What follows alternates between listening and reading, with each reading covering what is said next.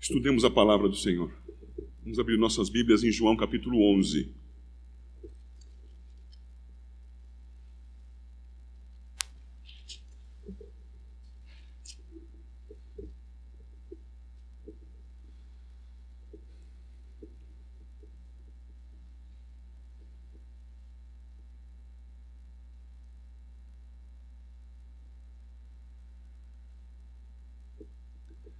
João capítulo 11, versículos 1 a 16. Peço que os irmãos acompanhem a leitura da palavra. Estava enfermo Lázaro de Betânia, da aldeia de Maria e de sua irmã Marta. Esta Maria, cujo irmão Lázaro estava enfermo, era a mesma que ungiu com bálsamo o Senhor e lhes enxugou os pés com os seus cabelos. Mandaram, pois, as irmãs de Lázaro dizer a Jesus: Senhor, está enfermo aquele a quem amas.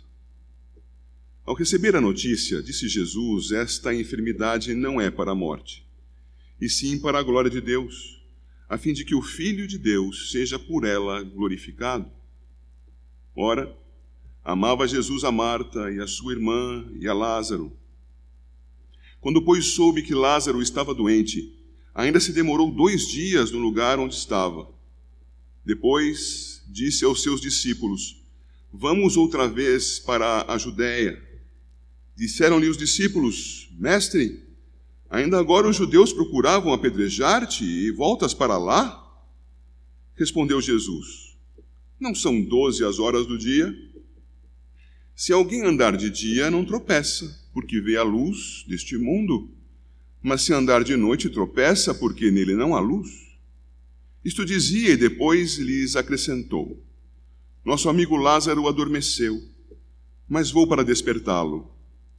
Disseram-lhe, pois, os discípulos: Senhor, se dorme, estará salvo. Jesus, porém, falara com respeito à morte de Lázaro, mas eles supunham que tivesse falado do repouso do sono. Então Jesus lhes disse claramente: Lázaro morreu. E por vossa causa me alegro de que lá não estivesse, para que possais crer, mas vamos ter com ele. Então Tomé, chamado Dídimo, disse aos condiscípulos: Vamos também nós para morrermos com ele. Até aqui, meus irmãos. Vocês perceberam que texto complexo? Perceberam quantas informações há nesse texto? A nossa vida, meus irmãos, é assim. Na verdade, a criação e a vida são complexas.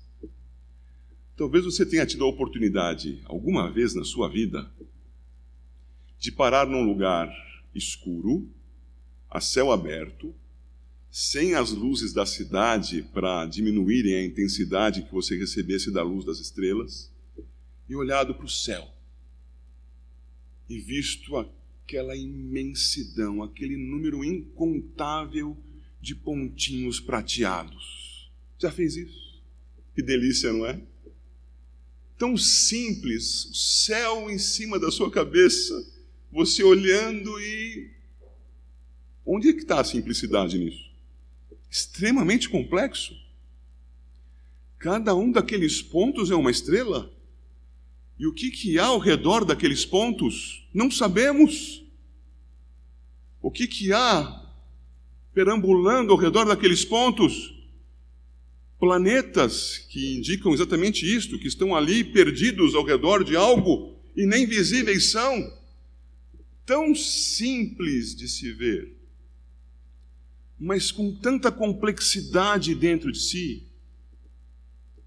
Agora, pare um pouco de pensar no céu e pense na sua própria vida. Eu já fiz isso algumas vezes com os irmãos, faço mais uma vez hoje. Olhe para a sua mão e pense no que é isto. Na complexidade que há na sua mão nas inumeráveis células que há aí, nos tipos de células, no que há dentro delas. Você sabia que tem coisas dentro das células que fazem ela funcionar? e que há como você reduzir cada vez mais o campo de observação até que tenha um momento em que você não enxergue mais nada, mas ainda haverá coisa ali. Os átomos, as partículas subatômicas. Mas você olhando para sua mão parece ser tão simples, mas é tão complexo. Tão complexo. Queridos irmãos, a palavra de Deus e o plano dele tem essas características também. Quando nós olhamos para o que o Senhor revelou para nós, a Sua palavra, nós tendemos a verificar nisto muitos detalhes, muitos pontos particulares, algo extremamente complexo. Agora pense nisso, se você puder, ao menos imaginar, da perspectiva de Deus. Deus ia criar e fez um plano. E o plano de Deus é único. E para Deus o plano é simples. É tão somente aquilo que ele quis que fosse. Mas para Deus também ele é extremamente complexo, porque ele envolve os teus pensamentos agora aí envolve a tua postura sentado neste banco, envolve a posição que você escolheu sentar neste salão. Sim, você escolheu sentar, mas cumprindo o plano eterno. Tão simples e tão complexo. Complexo ao ponto de nós não conseguirmos apreender tudo isso.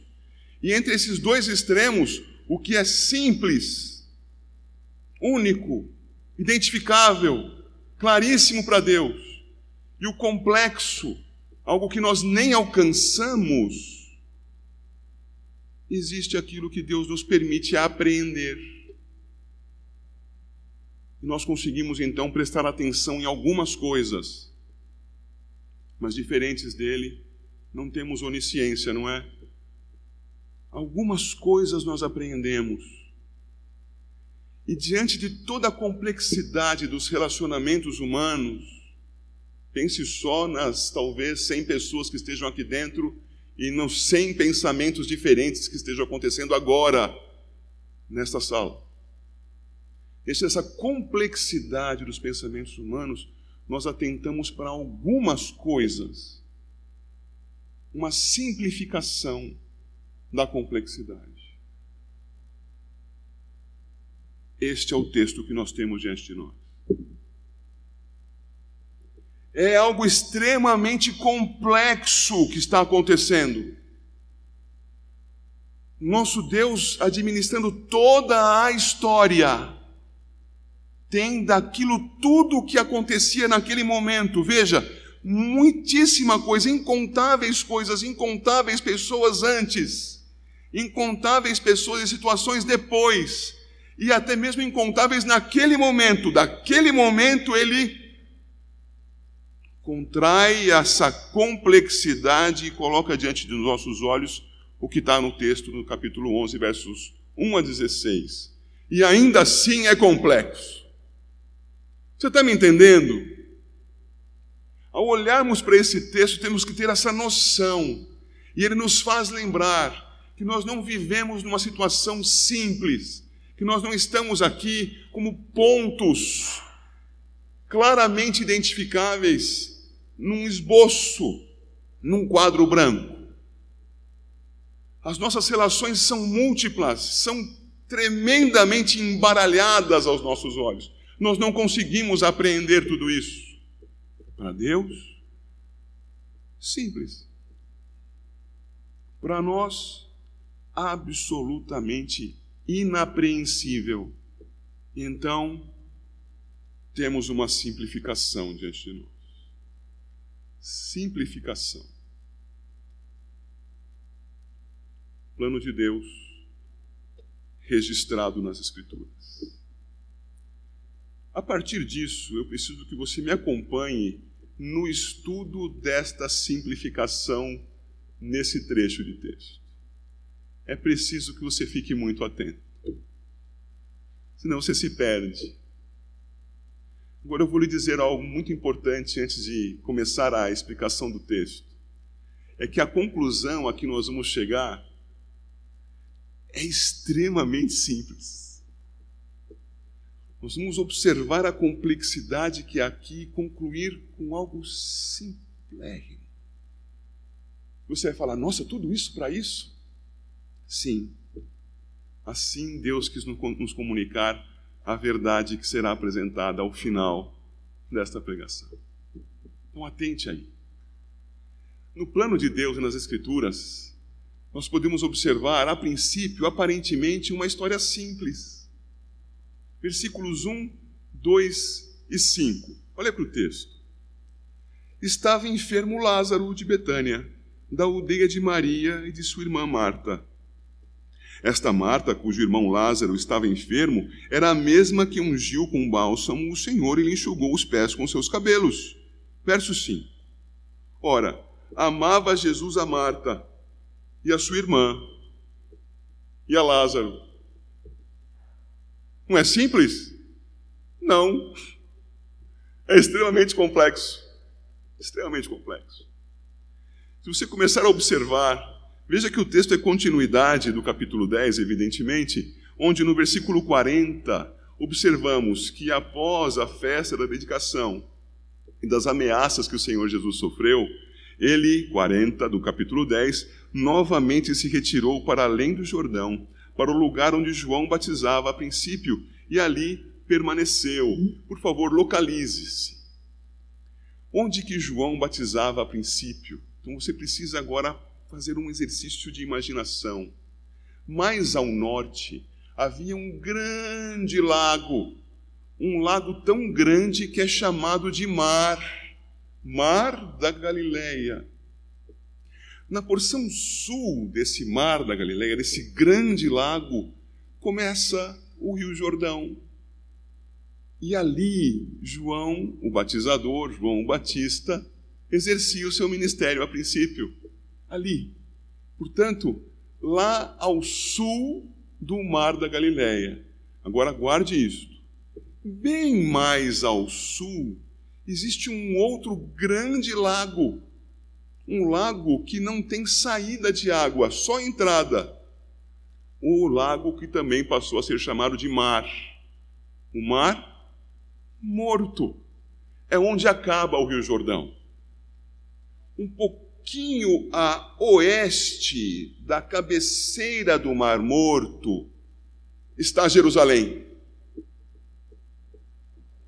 Em Jerusalém, o Senhor Jesus foi ameaçado de morte. Ele está então, para você ter uma noção um pouquinho mais palpável, a um Jordão de distância de Jerusalém. Para lá ele foi após as ameaças de morte que sofreu. Estamos tentando nos localizar um pouco. Você está conseguindo? Agora, o nosso texto começa a dizer que estava enfermo Lázaro de Betânia. E onde era Betânia? Betânia ficava a cerca de 3 quilômetros apenas de Jerusalém. Então, quando ele fala Betânia, ele está praticamente falando de Jerusalém.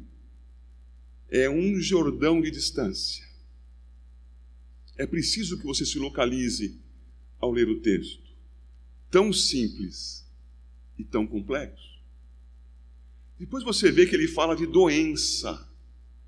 E aí eu lhe pergunto: doença para nós hoje é uma coisa complicada? Acredito que todos vão dizer que sim, as máscaras são prova de que isto é uma coisa complicada. Agora pense nisto naqueles dias, sem penicilina sem vacinas, vacinas de verdade, confiáveis, não isso que querem trazer para nós.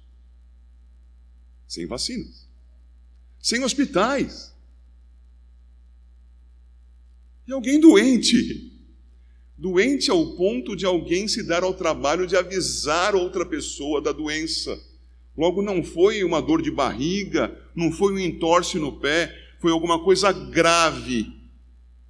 Uma doença aqui mencionada deve ser considerada como alto risco de morte. Tão simples dizer que ele está doente? Não, tem muita informação por trás. Era Betânia, perto de Jerusalém, e ele estava em risco de morte. Agora vemos o versículo 2. O que, que o versículo 2 tem a ver com essa história? Esta Maria, cujo irmão Lázaro estava enfermo, era a mesma que ungiu com um bálsamo o Senhor e lhe enxugou os pés com seus cabelos. Essa história nem foi contada ainda em João. Você precisa virar uma página para frente e chegar no capítulo 12 para vê-la. Capítulo 12, versículos 3 e 4. Então Maria, tomando uma libra de bálsamo de nardo puro, muito precioso, ungiu os pés de Jesus e os enxugou com seus cabelos, e encheu-se toda a casa com o perfume. Eu fico só com 3. Irmãos, isto ainda seria mencionado posteriormente. Por que, que isso está mencionado aqui? Está mencionado porque João está contando a história cerca de 60 anos depois dela ter acontecido. Está mencionado porque João já sabia que três outros evangelistas, um deles discípulo de Jesus, Mateus, haviam escrito os seus relatos da vida do Senhor. E sabia então que faltavam alguns aspectos a serem considerados. Ele lança esses aspectos aqui cerca de 65 anos depois, e chama o seu leitor à continuidade do texto. E ao fazê-lo, lança isto que agora há pouco eu ouvi falar que seria um spoiler. Lança isto que nos faz pensar, conhecendo a história do capítulo 11 como nós já conhecemos, no porquê teria posto isso aqui. Porque ela reconheceria no Senhor, no evento posterior do sermão da semana que vem, aquele que havia, com o poder divino, curado seu irmão da enfermidade última, da morte. E muito grata teria ido a ele e lavado seus pés com um perfume e enxugado com seus cabelos, adorando-o, expressando gratidão. Está mencionada aqui. O contexto indica apenas que algo grandioso iria acontecer, mas ele ainda não menciona o que é. Por fim, aí na nossa, no nosso roteiro aparece a palavra amor. Amor. Versículo 5. Ora, amava Jesus a Marta e a sua irmã e a Lázaro. Amava. Alguns vão estudar esse texto e verificar que lá na língua grega está escrito uma palavra que é da família da palavra ágape. E vão pensar então, é o amor divino, é o amor sem limites de Deus. Mas a palavra ágape também era usada por outros gregos, não só por cristãos. A palavra ágape não deve ser reduzida a este significado, irmão. Ágape indica o amor moral, o amor exercido entre pessoas morais na forma social, respeitoso, digno, honroso. É este tipo de amor que aparece com a palavra ágape. O Senhor Jesus amava, respeitava, honrava aquela família. Tinha aquela família como muito especial. E observe, por favor, para evitar algum tipo de comentário torto. João registra alguns nomes no versículo 5. Você percebeu também, não? Ora, amava, nesse sentido que eu lhe disse agora, de honra, de zelo, de cuidado, a Marta e a sua irmã, cadê o nome dela? E a Lázaro. Lá em Lucas, no capítulo 10, você não precisa abrir lá se não quiser agora, tem um episódio muito importante para nos localizar. O Senhor Jesus chegava a uma aldeia. Lucas não diz qual é, nós sabemos qual. Qual é a aldeia? B. Betânia. Jesus chegou até aquela aldeia e hospedou-se na casa de uma família. E duas moças daquela família, então, começaram a cuidar do Senhor Jesus. Uma corria com os afazeres e outra se debruçava para ouvir ao Senhor. Marta corria e Maria escolheu, segundo a palavra de Jesus, a melhor parte. Maria que ungiria os pés de Jesus depois. Maria não é mencionada no versículo 5 quando a palavra amor é citada aqui. Por quê? Para não gerar este tipo de problema que hoje tantos atribuem a Cristo de ter tido um relacionamento com Maria. Para mostrar que há aqui uma reserva. Não há essa aproximação toda. Cuidado do texto. Cuidado num texto tão simples e tão complexo. Então, queria que você agora olhasse de novo para a tela e tentasse aí ao olhar verificar o que foi dito quanto a Betânia, doença, unção e amor. Tente se recordar. O local de Betânia, o local onde estava Jesus, um Jordão de distância. A doença, coisa grave. A unção, algo que demonstraria à frente a gratidão de uma mulher diante do Senhor. E o amor, especificado como um amor social, de honra, de cuidado, mas não um amor de aproximação como o conjugal. Sigamos. O segundo aspecto a ser visto é que parece haver um aviso tão simples nesse texto. Veja, por favor, o versículo 3. Mandaram, pois, as irmãs de Lázaro dizer a Jesus: Senhor, está enfermo aquele a quem amas. Tão simples. Você se lembra de alguém que disse palavras semelhantes a Jesus e que nós estudamos nesse mesmo Evangelho de João? Lá no capítulo 2, em certa festa de casamento, alguém chega para Jesus e diz: Eles não têm mais vinho. Percebem que há um pedido implícito? Aqui também há um pedido implícito. Quando alguém diz para o Senhor, está enfermo aquele a quem amas, está dizendo alguma coisa implicitamente, não é? Alguma coisa do tipo: corre, ajuda. Mas elas respeitosamente não dizem ao Senhor o que ele deve fazer.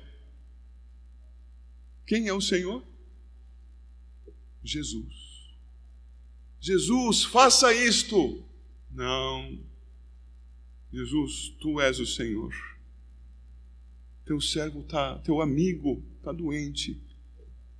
Isso basta. O Senhor saberá o que fazer, quando e como. Respeito. Respeito e submissão respeito, submissão e, escrito ali, confiança. Ora, por que mandariam falar para Jesus que estava tão longe a respeito da enfermidade do seu irmão? Porque confiavam que Jesus poderia fazer algo a respeito. Na sua oração, lembre-se desses aspectos. Nós costumamos orar e dizer o que o Deus Todo-Poderoso tem que fazer como se ele não tivesse todo o seu plano diante dos seus olhos, com cada um dos eventos da nossa história pré-determinado. E nós então ousamos orar a Deus e dizer: Senhor, faz assim. Ao invés de dizer: Senhor, está acontecendo isso, meu coração anseia por tua graça. O Senhor faça o que quiser. Confiança Confiança está dentro desta frase tão simples. E também está a afeição. A nossa língua portuguesa, embora tão rica, não tem a riqueza da grega nesse aspecto da palavra amor. A palavra amor aqui não é ágape, é filéu. Senhor, está enfermo teu amigo, aquele com quem o Senhor gastou tempo conversando, aquele com quem o Senhor andou para lá e para cá, aquele que atentava para as tuas palavras. Amigo, Senhor, está enfermo o teu amigo. Tudo isso faz parte da complexidade desse texto e você precisa saber. E por que, que isso é importante, meus irmãos? Porque, embora o aviso pareça simples, não seja, ele vai nos conduzir a alguma coisa além. Senhor Jesus terá um comportamento, e o seu comportamento será diante de um evento, um evento determinado por Deus, e que o Senhor Jesus sabia que ocorreria. Entretanto, ele não resolveu o problema de acordo com a solicitação respeitosa, confiante, afetuosa, mas presente implicitamente. Ele não saiu para curar Lázaro. Um problema pequeno perto dos nossos, o que Lázaro tinha, não é? Nós temos problemas mais graves. Nós temos problemas econômicos. Nós temos medo. Nós temos problemas de relacionamento Lázaro só morreu. Tenho certeza que você percebeu o tanto de ironia que eu acabei de usar aqui. Tudo o que nós fazemos na vida parece ser para fugir da morte, não é mesmo? Sim, apenas a morte estava para abater Lázaro. Apenas a morte. Morte que é mencionada no nosso texto no versículo 4. Veja lá, primeira parte do versículo 4. Ao receber a notícia, disse Jesus: Esta enfermidade não é para a morte.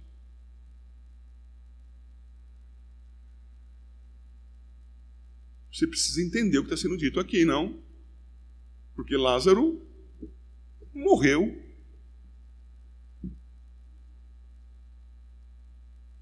Guarde um pouco que nós vamos chegar lá. E de Jesus havia alguma menção de morte? Veja, por favor, o versículo 8. Disseram-lhe os discípulos: Mestre, ainda agora os judeus procuravam apedrejar-te e voltas para lá. Não é morte que está sendo mencionada aqui? Porque apedrejamento não é apenas uma brincadeira, é ameaça para execução para matar. E você sabe que isso aconteceu em João 10, no versículo 31. Novamente pegaram os judeus em pedras para lhe atirar. Morte. E Jesus, o senhor vai querer voltar para lá? O senhor vai querer morrer? Senhor não sabe o que está acontecendo? Será que é apenas de morte que nós estamos tratando aqui? Agora vá, por favor, para o versículo 16. Veja lá. Então Tomé, chamado Dídimo, disse aos condiscípulos: Vamos também nós para morrermos com ele. Morte. Mas que morte seria essa que Tomé, o gêmeo, Dídimo, gêmeo, devia ter um irmão ou uma irmã fraterna, no caso de irmã, talvez idêntico no caso de irmão, gêmeo. Dídimo diz: Vamos nós morrer com ele. Com ele quem? Com ele Lázaro? Que Jesus declarou que estava morto no versículo 14. Olha lá. Jesus lhes disse claramente: Lázaro morreu. Ou seria outra morte? É a morte de Cristo. Irmãos, na complexidade da nossa vida, por vezes nós tomamos posições sinceras,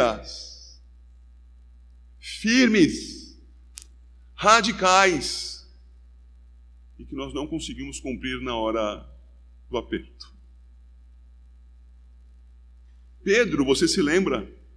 Naquela última noite, após a celebração da Páscoa e a instituição da ceia, Pedro disse: Senhor, jamais te deixarei, ainda que todos te deixem, eu jamais.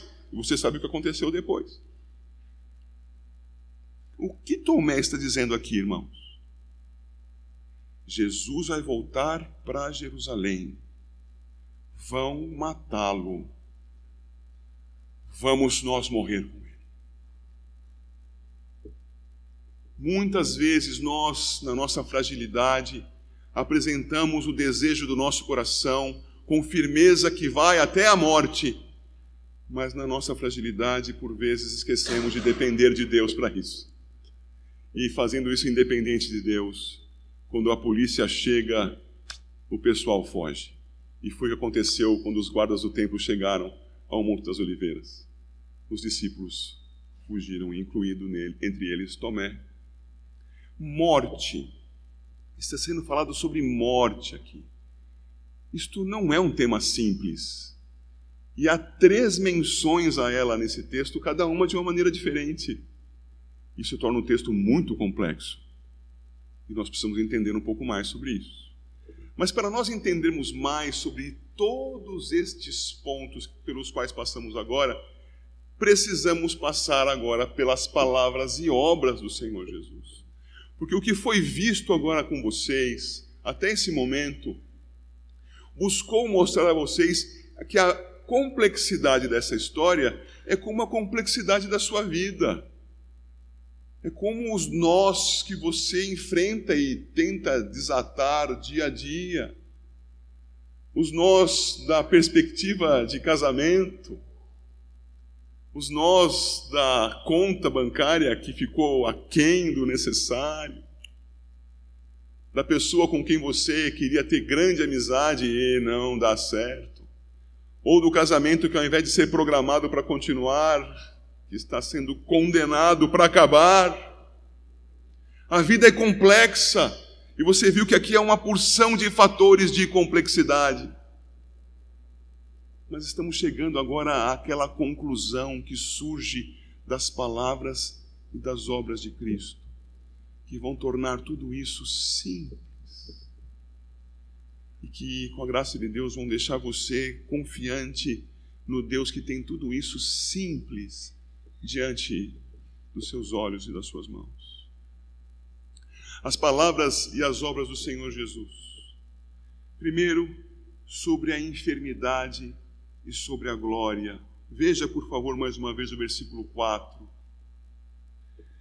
Ao receber a notícia, Senhor, se enfermo aquele a quem amas, ao receber a notícia, disse Jesus: Esta enfermidade não é para a morte, e sim para a glória de Deus, a fim de que o Filho de Deus seja por ela glorificado.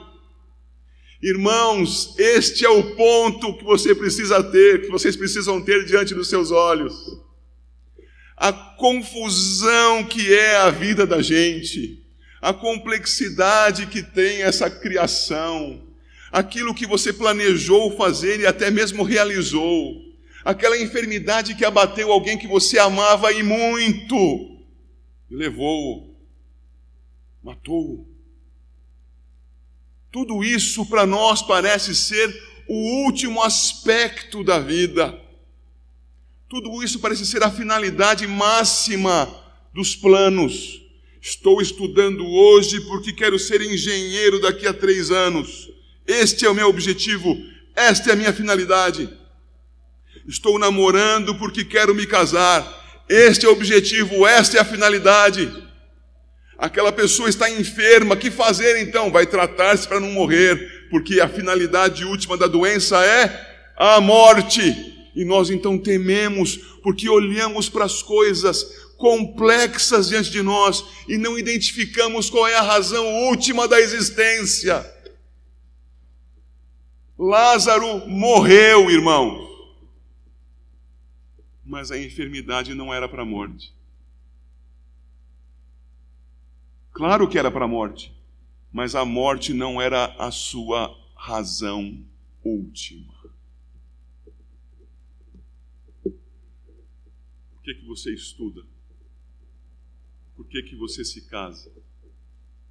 Por que, que você não se casa? Por que, que você não estuda? Por quê e por quê e por quê? Por quê?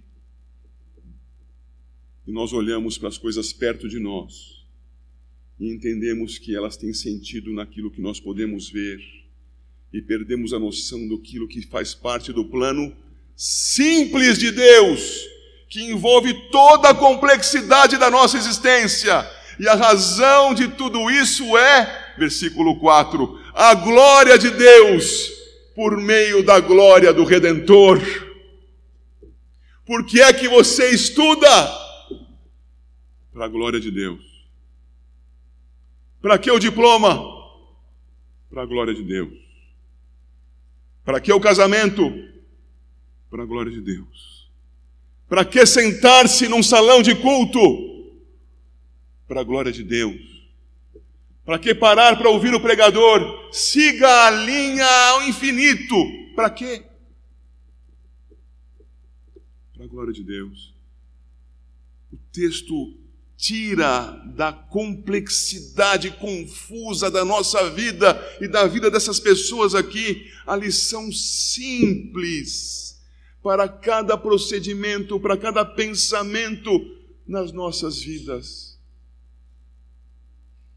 para Ele a glória. Saia do centro, meu irmão.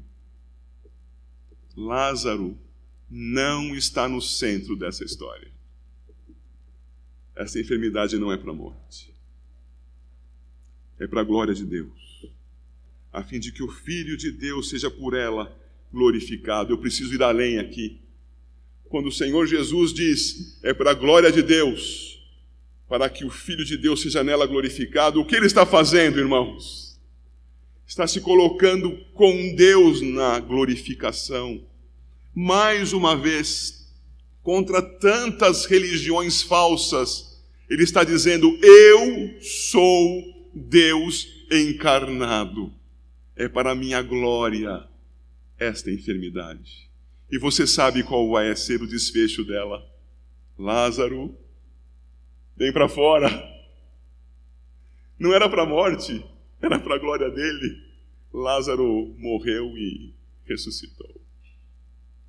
Mas também, meus irmãos, é preciso observar que as ações do Senhor Jesus se deram no tempo certo. Temos visto já em outros capítulos, e especialmente no 2, no 6 e em outros mais, ainda não era chegada a sua hora. Ainda não é o meu tempo. E o Senhor Jesus sabia perfeitamente aqui do tempo que se cumpria. Recebe a notícia, Senhor, aquele que amas está enfermo. E o que faz Jesus? Levanta-se e, por favor, um camelo que acredito que fosse mais fácil um camelo do que um cavalo nessa hora, não é? E correu em direção ao sul para Betânia? Não. Demorou-se dois dias. Veja, por favor, o versículo 6.